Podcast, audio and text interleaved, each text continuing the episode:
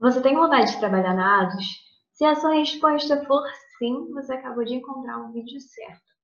Esse vídeo, na verdade, foi a primeira entrevista que eu fiz com alguém que trabalhava numa empresa muito desejada.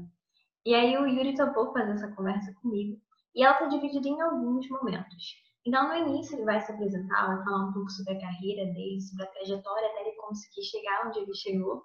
Depois disso, a gente fala sobre como é a cultura da ASUS. E, por fim, ele dá dicas para você que também quer se preparar para um processo seletivo lá. Vamos começar? Bom, então, começar. Bom, vou tentar resumir o que o Yuri em pouco tempo, até para a gente ter tempo para fazer outras, para falar de outras coisas, né? Mas basicamente eu comecei minha carreira Bianca, eu tinha mais ou menos 16 anos, eu fazia ensino médio técnico e eu entrei num, num estágio no NUB, que é Núcleo Brasileiro de Estágios, é uma, uma das grandes empresas aí de contratação de estagiários. E quando eu tinha 18 anos, eu virei supervisor de uma, da, de uma dessas equipes. Né? Então, eu tinha, era super novo e já tinha que, que liderar um pedaço aí de, de uma equipe de vendas é, nesse segmento de, de RH, de recursos humanos. Né? entrei na, na faculdade é, de publicidade e propaganda e aí eu comecei realmente a me movimentar internamente, né? Primeiro de que, pô, eu quero fazer uma transição na minha carreira, eu quero sair da área comercial e eu quero trabalhar de fato na área de comunicação e de marketing. E foi uma mudança bem maluca, assim, uma das, na verdade, talvez a primeira mudança maluca da minha vida, porque eu deixei um, um cargo de supervisão de, de vendas e eu fui ser estagiário em uma das maiores agências de publicidade na época, digitais. Então, é, eu, sei lá, fui ganhar 25% do que eu ganhava antes, mas com realmente essa ideia de, de entrar num mercado que eu, que eu queria atuar. É, eu fui para Motorola, depois passei por Nextel e Asus. Então, na hora que eu saí da agência e fui para o lado de, de marketing, comunicação de empresa, de marca, eu acabei trabalhando minha vida toda ali, né, na parte de comunicação de empresas de tecnologia. E há um ano atrás eu decidi fazer uma mudança na minha vida, estava realmente repensando algumas coisas, né, de, de carreira e de propósito e tal. E aí eu acabei saindo da Asus e me mudei, vim aqui para Itália, que é onde eu moro hoje. Tirei um momento praticamente sabático durante quase um ano, né, onde no final desse, desse período eu comecei a criar conteúdo também na, na internet.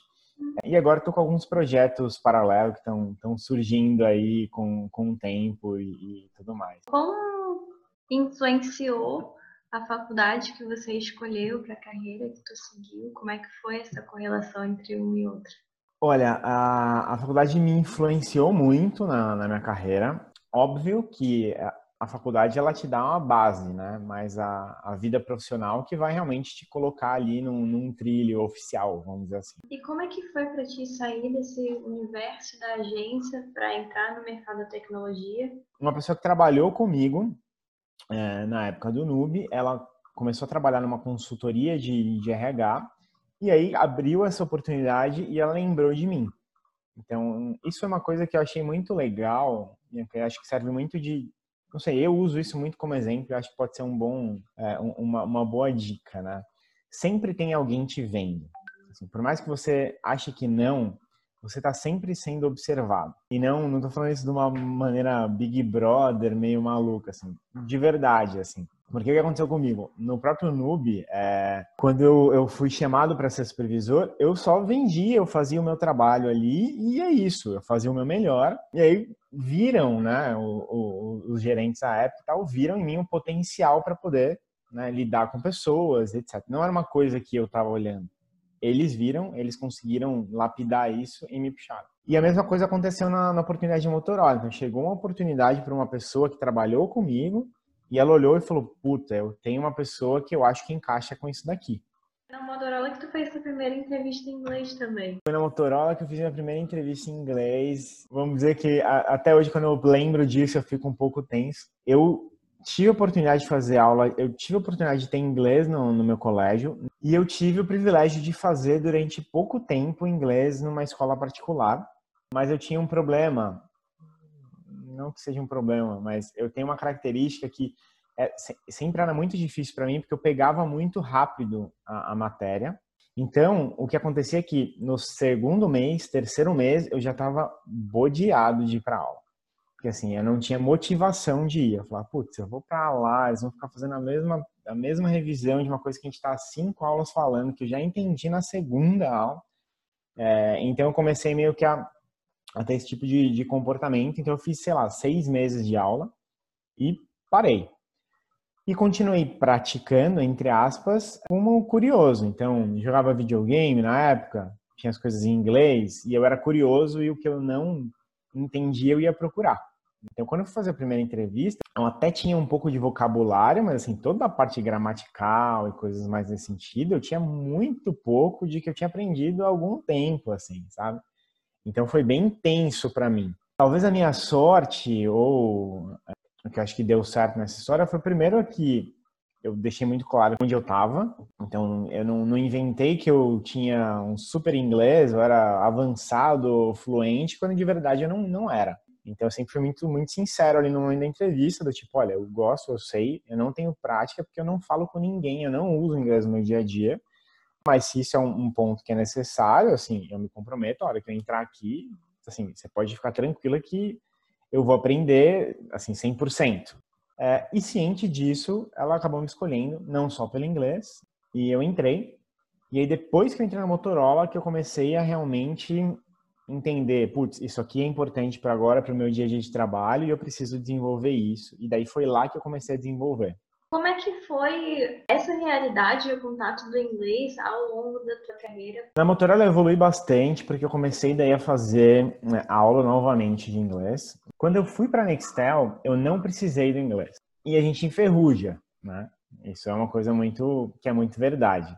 Depois de um tempo da Nextel, uma ex-chefe minha da própria Nextel foi para a Asus e ela me convidou para ir para lá, porque ela precisava de alguém para coordenar o time, o time de marketing. Como ela já me conhecia e ela já sabia da Motorola e etc., ela não, não me questionou sobre inglês. Né? Ela já meio que sabia que eu, que eu falava. Então, eu não tive uma, um processo em inglês ali. E a Asus, de fato, é uma empresa multinacional. Eu tinha um contato quase que diário. Ela tinha contato, é, os analistas tinham contato. Então, já era uma realidade um pouco diferente. É, mas todas as pessoas da área de marketing, quando entravam ali, quando a gente selecionava e tal, precisava ter um mínimo de inglês. Volta também para o professor da Motorola, assim, entender qual era o nível necessário de inglês. Precisava ser super fluente? Não, porque no fim quem apresentava era eu, era ela, eram poucas pessoas. Mas tinha uma troca diária de, de e-mail com, com headquarters. Então, minimamente, você precisava entender é, o que estava falando ali, sabe? E como é que era trabalhar na ASUS em termos de cultura, em termos de gestão? Como é a estrutura, pelo menos até o ano passado da ASUS, mas aparentemente é, é muito parecida. A ASUS é uma empresa multinacional taiwanesa. Então, ela, ela tem a raiz de uma cultura oriental. Mas todas as unidades têm muita liberdade. Então, vou, vou tentar usar um, um, um efeito comparativo. Quando eu trabalhava na Motorola, tudo era global. Tudo assim, o sistema era global, todos os países usavam o mesmo sistema, é, os processos, todos os países usavam os mesmos processos. Então, ele realmente tinha uma estrutura de empresa multinacional, vamos dizer assim. Dentro da Asus, é, isso era uma coisa que não existia. Então, apesar de ter, de ser uma empresa multinacional, eu brincava que era uma empresa internacional, mas que as células tinham muita liberdade de atuação o que era muito positivo é, por alguns aspectos. Obviamente, é, o vamos dizer o headquarter tem menos controle das coisas, então talvez para a empresa é, como um todo tenha suas, seus contras, mas a atuação era muito regional, então isso facilitava muito. Eu não precisava usar necessariamente um sistema que o global decidiu colocar. Se eu achava que tinha um sistema que funcionava melhor para a minha realidade, eu podia implementar. Isso era uma, uma das coisas. E aí lá dentro, né, por ter essa essa estrutura muito regional, a gente tinha conseguia entender muito bem em relação ao inglês, tipo, quais as áreas que de fato não tinham contato com, com o global, né, que tinham a necessidade disso, e tinham áreas que não tinham esse contato e não precisavam. Então isso era muito muito bom no momento ali de, de seleção e tal, porque não, não existia o eterno a eterna necessidade do inglês só por ser de uma empresa multinacional. Vamos imaginar que minimamente dos cargos de supervisão para cima era, era necessário ter inglês, que eram as pessoas que normalmente tinham contato com, com os outros escritórios. Em algumas áreas específicas, todo mundo tinha que saber o mínimo. Então, o marketing, que era a área que eu liderava, era preciso que soubesse o mínimo, porque tinha contato direto com, com o headquarter e a área de produtos, que era separada ali. É a área que define que produtos, quais produtos vão lançar, estratégia de preço, estratégia de canais, tudo isso, que também tinha um contato muito forte com, com, com headquarter. Então tinha essa, essa liberdade de várias pontes. Então todo mundo tinha suas pontes no headquarter, quase que suas duplas no headquarter, e também em outros países quando era necessário. Então, América Latina a gente realmente se falava muito, a gente trocava muita informação, a gente se ajudava muito. Né? Às vezes a gente fazia uma campanha no Brasil que dava para ser adaptada para outro país e vice-versa. Então a gente tinha essa troca cultural também. Uh, e fora o dia a dia, nesse sentido, mesmo, que, gente, o que eu aí tinha mais contato, né? Era que eu ia participar de eventos globais, eu ia participar de reuniões no headquarter, eu ia participar de, de, workshops com todos os marketings de todos os escritórios do mundo. Então, esse é um momento que o inglês é fundamental. Então, é mais ou menos isso. Assim, a parte positiva, e até estava conversando ontem contigo, é como é em Taiwan, é, e talvez essa seja a diferença com algum, algumas empresas, eles também são suscetíveis a erro igual a gente é porque também não é a língua mãe deles, né? não é a língua local. Então, eles também aprendem inglês no decorrer da vida, assim como, como nós brasileiros e como vários outros países. Né? Então, acho que isso te dá uma liberdade, né? uma segurança maior de poder se comunicar.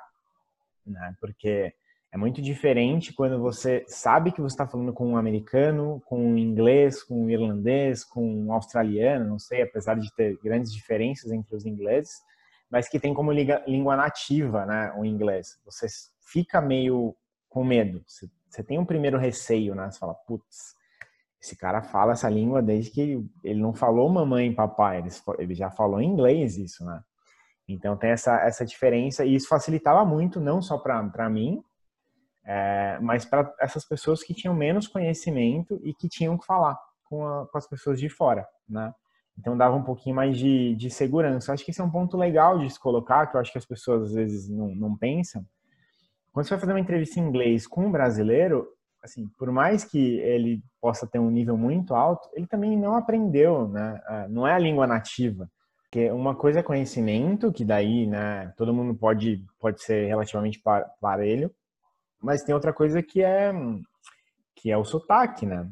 Eu a gente tem um sotaque nosso brasileiro que é notável, que não é inglês nativo, óbvio que você pode ir melhorando até realmente se tornar, mas tem sotaques muito diferentes. Tem um sotaque oriental é de fato muito diferente, tem palavras que eles não conseguem falar com clareza. Então, por exemplo, Brasil era muito comum que eles falassem é, bachil, e aí não dá para você entender. Não é inglês, não é português, você fica num no linear ali que com o tempo você entende. E com o contexto geral você entende. E aí você vai começando a treinar o seu ouvido para essas, essas línguas. Eu tô aqui na Itália. O inglês italiano é uma coisa de outro mundo. Assim, é muito difícil de entender o que eles falam em inglês de verdade. Porque eles usam o sotaque italiano e as regras, vamos dizer assim, italianas de, de fala, né, de pronúncia, para falar inglês. Então, muitas vezes é difícil de entender tem é, esse outro ponto, né? O conhecimento você ainda pode parear, mas tem outro lado que é você treinar a sua escuta, né? Para entender diferentes sotaques, diferentes pessoas falando de formas diferentes a mesma coisa, assim. Se você tivesse que descrever uma pessoa para trabalhar na ASUS, como seria essa pessoa? Olha, o que eu acho, assim, olhando para a ASUS específico, né? É, que foi onde eu realmente pude é, contratar pessoas e conhecer bem, bem a fundo. Mas é, ali acho que é uma empresa que você precisa ter de verdade vontade de crescimento, tá pronto para tipo enfrentar desafios, então você precisa ter um pouco é, uma proatividade de realmente de querer crescer e de querer fazer as coisas acontecerem, exatamente por esse ponto que eu coloquei antes até, Bianca, de você não chega lá, não tem uma estrutura global bonitinha que chega na sua mão. Muita coisa tem que desenvolver localmente. Então você precisa ter esse, esse tipo de comportamento. Né? Então é, é, é ser quase que. É, não é bem autônomo, né? Mas é, uma, é uma, um pensamento de dono mesmo, né? De, pô, isso aqui é meu trabalho, eu preciso ter isso. Isso é uma das coisas. Precisa amar a tecnologia, porque respira a tecnologia lá dentro, não tem jeito.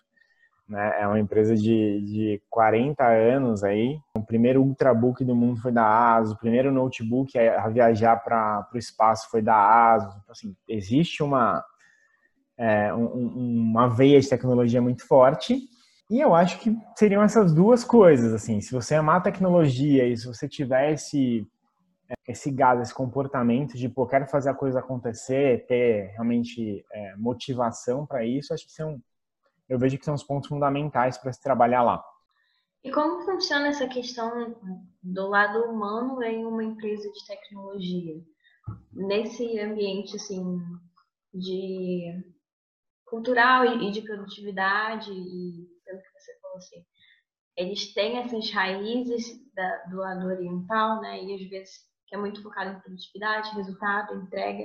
É, isso é muito legal, isso é um ponto bem, bem bacana que você abordou, Bianca como a, a empresa ela tem ela tem as origens orientais, mas é, a origem taiwanesa ela não é tão é, bruta, talvez, do que uma origem chinesa no sentido de produtividade. Né? Eles gostam, obviamente, de produtividade, eles correm atrás disso, eles têm uma cabeça de é, como eu consigo diminuir o custo, como eu consigo produzir mais, isso é natural.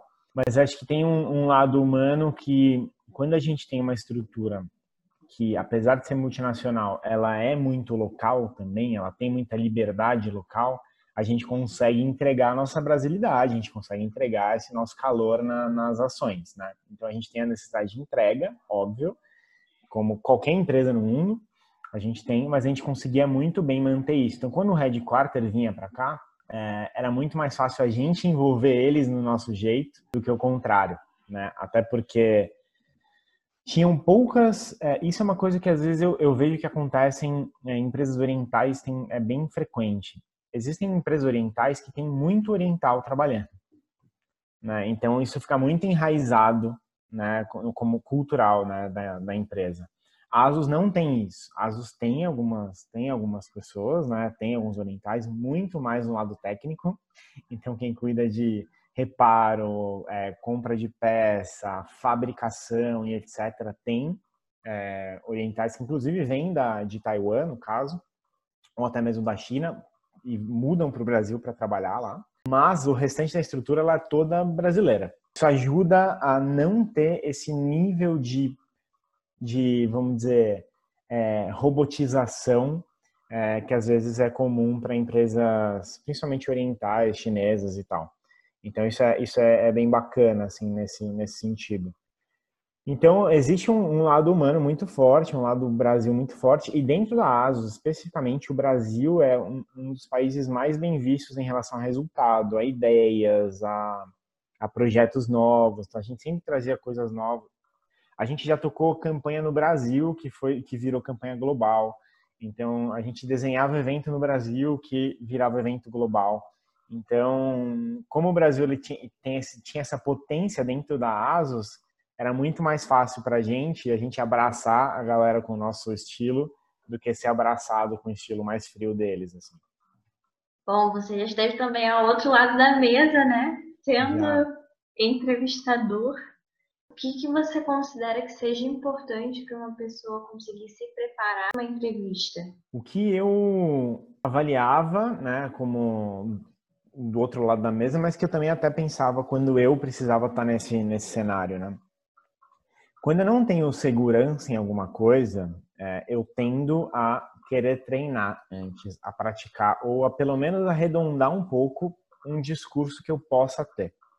É óbvio que na hora da entrevista, você não necessariamente você vai conseguir cumprir o seu discurso inteiro. Né? É, na verdade, raramente isso acontece. Mas quando você tem já um raciocínio formatado pronto na sua cabeça, eu acho que te ajuda a guiar né, as respostas. Por mais que, de novo, você não tenha como falar esse raciocínio completo. Então, isso é uma, uma das coisas que eu, é, eu uso e eu recomendava para amigos e pessoas que eu tive contato e tive a possibilidade de orientar de alguma forma, treina antes, sozinho, não tem problema nenhum.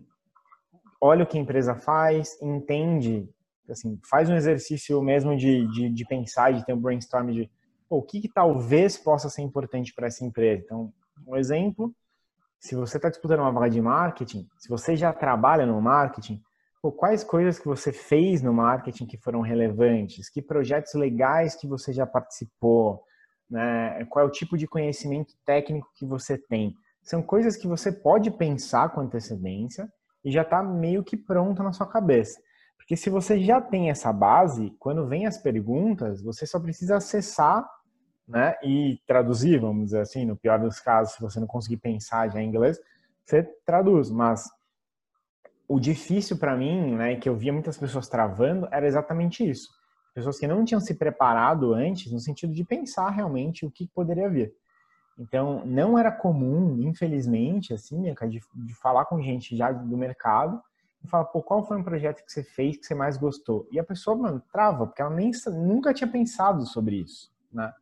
E, e daí você imagina, você precisa pensar na sua trajetória, avaliar todas as suas caixinhas de projeto. Então, você põe uma do lado da outra. Daí você olha a que brilha mais, aí você pega ela. Daí dentro dela, você você pega essa caixinha e você vê como ela foi. E daí daquilo você traduz e passa e, e fala. Então assim, não é fácil, né? É um processo longo ali e que provavelmente você vai se perder no meio do caminho. E aí o problema é, você está num momento de, de pressão, está sob, sob julgamento, e vai ficar nervoso porque você não consegue responder ou porque você errou, e aí isso pode prejudicar dali para frente tudo, né? Acho que tem um, óbvio que daí tem um trabalho que você tem que tentar voltar a sua calma quando esse tipo de coisa acontece. Mas é, isso atrapalha muito. Então, é, uma coisa que eu, penso muito é sobre preparo antes. Então, assim, as pessoas, o que eu, o que eu consegui avaliar era muito mais as pessoas que estavam preparadas com as respostas. Não necessariamente que elas soubesse falar da melhor forma possível, sabe? Mas a resposta estava muito clara na cabeça dela. Então, acho que quando a pessoa tem a clareza do que é, fica tudo mais fácil, né? Tipo, seja falar inglês ou seja realmente transmitir uma, uma ideia que pode convencer quem está do outro lado de que aquela é a pessoa correta, que aquela é a pessoa ideal para aquele, aquele trabalho, né? E de conhecer a empresa. Então, assim, gente que chega numa empresa, no caso, na ASUS, sem saber minimamente o que, que é a ASUS, é muito complexo. Parece que ela caiu perdida ali, sabe? Tipo, achei ela na rua ali na frente e ela entrou. Não precisa saber de todos os detalhes, ninguém tem essa obrigação de saber. Mas você não pode, por exemplo, ir para ASUS, né, no caso da ASUS, e, e falar que pô, você não sabe que a ASUS faz celular.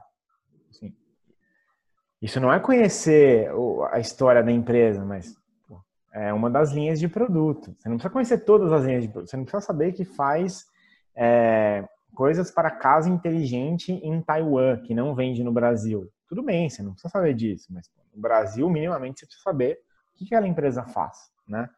É, procura um pouco das últimas coisas, dos últimos lançamentos, as últimas notícias, para entender o conceito mais aberto, entendeu? Porque eu falar o que, que eu penso disso, depois acho que você pode complementar também, mesmo. Eu não acho que o entrevistador tem a função de não é uma prova. Então, não é que ele vai chegar para você e falar: "Conte a história da ASUS". Se você não souber, ferrou. Não vai acontecer isso, né? mas você vai tratar de assuntos ali que você precisa minimamente saber o que a empresa faz. Então, você chega numa empresa para uma entrevista, fala ah, uma pergunta que é bem comum. Ah, por que, que você é, acha que seria legal? Por que, que você quer trabalhar aqui? O que, que te motiva a trabalhar aqui? Se você não sabe nem o que a empresa faz, você nunca vai responder essa pergunta. Sabe, você pode falar, não, porque eu tô precisando de dinheiro, ou não, porque eu vi que tinha uma vaga e eu tô desempregado. Esses também são motivos, mas na hora ali da, do, do bate-papo, né, não é o que se espera ouvir, vamos dizer.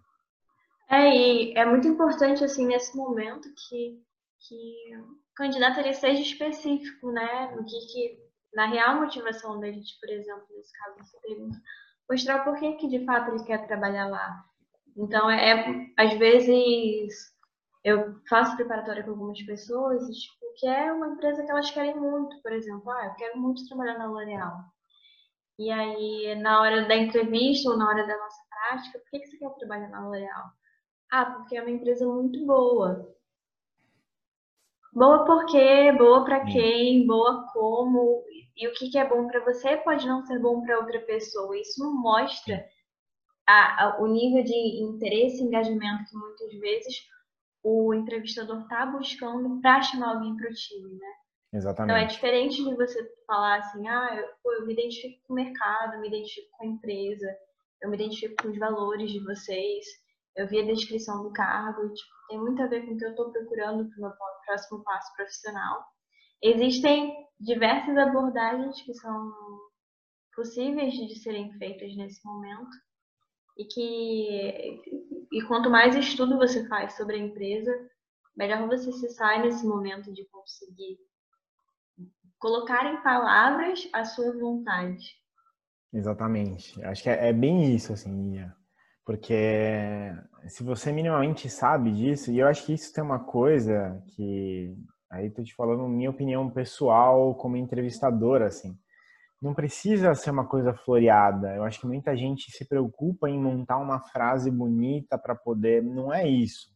Mas é a verdade, né? Quando você fala uma coisa com verdade, existe um entusiasmo natural na sua fala, existe um entusiasmo natural no seu corpo, que você nota que aquilo realmente é verdade. Então, às vezes é porque, putz, eu quero trabalhar aí porque, cara, eu amo a marca. Eu eu só uso os celulares dessa marca. Eu não, assim, desde que eu comecei a usar, eu acho que entrega uma experiência incrível. Pô, seria um sonho. Isso já é uma resposta. e já é uma resposta muito verdadeira e que mostra entusiasmo. Então, é uma pessoa que vai ser avaliada todos os outros aspectos, mas você vê que ela tá ali, ela vai entregar o coração dela ali. E que para uma empresa ter isso é um baita de um ouro, né? E aí você pode esculpir várias outras coisas, porque você sabe que a pessoa tá lá, meu, de, com vontade, querendo fazer acontecer, querendo fazer parte dessa história. Então não precisa necessariamente ter um, um super discurso de venda. Você precisa ter um discurso minimamente muito verdadeiro. É, e dali para frente acho que você consegue desenvolver um pouco melhor, assim. Acho que é isso que você falou, assim. Isso faz muito sentido. Também entra num viés de um aspecto de segurança da empresa, né? Se você sabe que uma pessoa ela, ela se identifica com a marca, ela se identifica com a empresa, você sabe que a possibilidade de retenção daquele colaborador lá ela vai ser muito maior do que se ele só está olhando para os benefícios e se de repente ele encontrar um, uma vaga com benefícios maiores, ele vai falar, ah, é isso, tchau. Exatamente. A hora que ele vê o valor, né, você entrega o valor disso, né? Você vê que ali não, ele não está ali por por preço só, vamos dizer, ele está ali pelo valor que aquilo tudo tem para ele. Então, obviamente, salários, benefícios, etc., contam no, no, todo, né? Mas existe uma coisa intangível ali que é realmente a vontade de trabalhar numa empresa, o quanto aquela empresa representa uma coisa positiva para você, né? Que, que é esse lado. E além desse lado de, de, de retenção, né? De, de criação de cultura dentro da empresa, tem uma outra coisa que, que é muito simples, assim. É, é uma lógica muito simples e muita gente esquece. É muito difícil. Tem que pensar que todo funcionário, todo colaborador, no fim das contas, é um vendedor. Por mais que ele não trabalhe diretamente com vendas, ele é um vendedor. Então, se você trabalha numa empresa, que você gosta do que ela faz, que você acredita no que ela faz, você vai vender isso de uma maneira, é, vamos dizer assim, mais intensa. Mas no fim do, no fim do dia, como é que você vai vender ou como é que você vai trabalhar com uma coisa que você não acredita, né? Então, até que ponto isso vai conseguir preencher o seu dia a dia? Ele pode pagar suas contas no final do mês, o que é muito importante, né? Diga-se de passagem, mas não é só isso, né? Como é que você vai vender? E de novo, todo mundo é vendedor. Como você vai vender uma coisa que você não acredita, uma coisa que você não consome, sabe? Tipo, não tem, não tem muito para quem está ali do lado da empresa contratando, isso é uma coisa que conta, né? Então, vou voltar ali, por exemplo, na Asus. A pessoa tinha que chegar lá com o celular da Asus? Não, ela não tem nenhuma obrigação de, de, de consumir a empresa. Às vezes ela Às vezes ela não tem dinheiro para isso, às vezes ela já tem já tinha outro produto acostumado, tá tudo bem. Mas uma coisa que eu notava e que eu cobrava muito era, beleza, foi contratado. A pessoa tá lá, tá um ano lá e não e não consome a marca, é uma coisa diferente, sabe? Tipo, eu pensava, putz, ela tá aqui, ela que escolhe o produto, ela que vende esse produto e ela não usa o produto, como é que ela faz tudo isso, né? Então, é, óbvio, a gente está falando ali de, de um produto muito específico, né? É, mas a mesma coisa de trabalho na, puf, na Nestlé e não gosto dos produtos Nestlé. Não, não consumo, não tem sentido. Né? No fim do dia não tem sentido. Então, quando alguém gosta da marca, você sabe que a chance disso acontecer é muito menor, né? É uma questão de, de credibilidade e coerência, né? E assim, isso entra em todas as esferas. Né? Cabelo, alguém que trabalha em salão e tem um, um cabelo feio, é alguém que trabalha na asas e não consome produto, é em tudo. Exatamente. Acho que, que a gente procura, quando a gente olha para um profissional que a gente que trabalha numa empresa, a gente tenta enxergar uma certa representação daquela empresa, daquela pessoa e da forma dela agir. E porque o colaborador, assim, pelo, pelo meu ver, ele também faz parte da marca.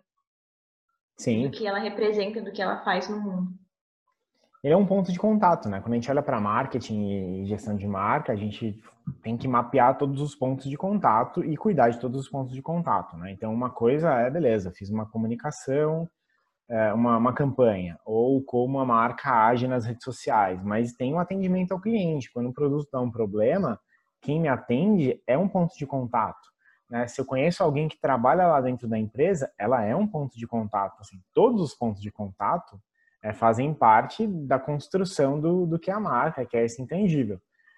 É legal dizer assim, de e não é uma, uma fala que não joga responsabilidade na mão das pessoas. A empresa tem talvez quase toda a responsabilidade de construir isso. Né? A empresa, do outro lado, tem que construir essa cultura, tem que engajar os colaboradores, tem que trazer a galera para realmente criar essa cultura de, pô, todos os pontos de contato eu preciso falar da mesma forma, preciso ter o mesmo comportamento, preciso de pessoas que é, entendam e vejam a empresa da mesma forma, né? coisas nesse sentido. Mas do lado da, da pessoa, o que ela pode fazer é realmente ser consistente, é o que você falou. A consistência né, e a autenticidade é o que vai gerar a identidade dela. Porque uma coisa que é importante lembrar, e que eu, sem querer, comentei em todo esse papo aqui sobre minha trajetória, é as pessoas que estão sempre te olhando. Então, se você trabalha com uma pessoa que ela vê o quão você é incoerente é, com tudo que, que você está apresentando, ela pode muito bem mudar de empresa, ela pode muito bem ter uma vaga, ela pode ter muito bem uma vaga que tem total correlação com você, mas ela sabe que você é incoerente e você acabou de perder aquela oportunidade. Então, a gente tem que sempre pensar nesse sentido, né? Cara, e, e indo para o outro viés da história, assim, dentro dessa visão do entrevistador, mas aí para uma pessoa que está ativamente procurando emprego e indo em busca se ela se identifica ou não com uma empresa, o que, que você acha que, que deve ser valorizado para esse momento de escolha do candidato escolher para quais, quais empresas e quais entrevistas ele vai fazer? Eu dividiria em duas coisas, em duas partes, né? O... Talvez três, mas não vou dar um número, mas vou dividir em algumas partes aqui. Eu sempre faço isso, eu dou um número e falo mais. Mas ok. Mas acho que o primeiro ponto é, é olhar para a empresa e realmente ver se a empresa tem uma atuação né, que vai de encontro com os seus valores pessoais. Então, se você, por exemplo, é, é contra o uso de, de animais para teste de produtos e você vai para uma empresa que você sabe que testa isso, não tem muito sentido. Né? Então, empresa não pode ir contra os seus valores. Acho que esse é um, um primeiro, um primeiro ponto de análise. O segundo ponto de análise é, é você tentar entender, mesmo que seja de uma maneira superficial, o quão aquele passo na sua carreira pode ser importante ou pode te trazer outras oportunidades, né? Então, às vezes a gente consegue enxergar minimamente empresas que pô, têm planos de carreira ou então que têm possibilidades de crescimento ou que ela tem uma estrutura que é grande, que você pode trabalhar em diversas áreas, com diversos projetos. Assim, você pode olhar para aquilo e você não precisa procurar trabalhar em diversas áreas. Às vezes você quer uma, uma atuação específica, tá tudo bem. Mas é você olhar o quanto aquilo pode colaborar, aquela oportunidade pode colaborar, aquela empresa, né? Colaborar com o seu crescimento, né? Então isso é uma coisa que dá minimamente para ter uma noção. Não dá para saber lá dentro como funciona para crescer, né? Talvez essa informação você só tenha se você de fato conhecer alguém lá dentro que vive isso. Você consegue ver que tem oportunidades ou não. E um terceiro aspecto, se for possível, é, mas é tentar entender quem é que lidera essa empresa ou que lidera especificamente a área que você vai trabalhar. Porque eu acredito que isso faz muita diferença no momento da atuação, inclusive na carreira. Né? Então, você existem empresas com CEOs extremamente inspiradores, é, que normalmente é o CEO que você consegue enxergar com, com mais facilidade, né? É, isso, isso é um deveria ser um balizador importante, né? Porque normalmente quem lidera a história é quem vai ditar a regra para que todo o resto funcione. Então, se é um CEO que ele tem um, um, determinado comportamento de líder, de inspiração, ele provavelmente vai puxar isso também de quem da cadeia toda, né? É um, é um provável. E se você tivesse a oportunidade de ver mais micro, seria incrível, né? Tem áreas que você tem acesso. Então, normalmente, voltar para o marketing, é fácil você ver quem lidera os marketings das empresas, porque normalmente essa pessoa aparece, minimamente ela aparece, seja numa apresentação de produto, seja numa entrevista para um veículo especializado, ela normalmente aparece também. Então você consegue sentir um pouco de como é essa pessoa, né?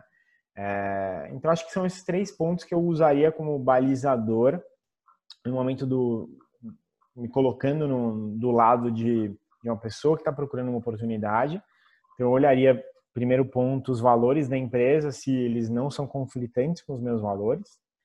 O segundo é entender o quão aquilo pode ser uma oportunidade importante para minha carreira. E o terceiro, olhar quem lidera essa história, seja a empresa como um todo ou seja a minha área, se eu tiver acesso a isso. Bom, eu vou aproveitar esse espaço aqui para agradecer ao Yuri, que foi a primeira pessoa a topar fazer a entrevista comigo. Eu fiquei super feliz de ter essa oportunidade, de ter essa chance. Então, sou muito grata a ele por ter sido a pessoa pioneira a participar dessa trilha de entrevistas. E eu também quero agradecer a você que está aqui participando.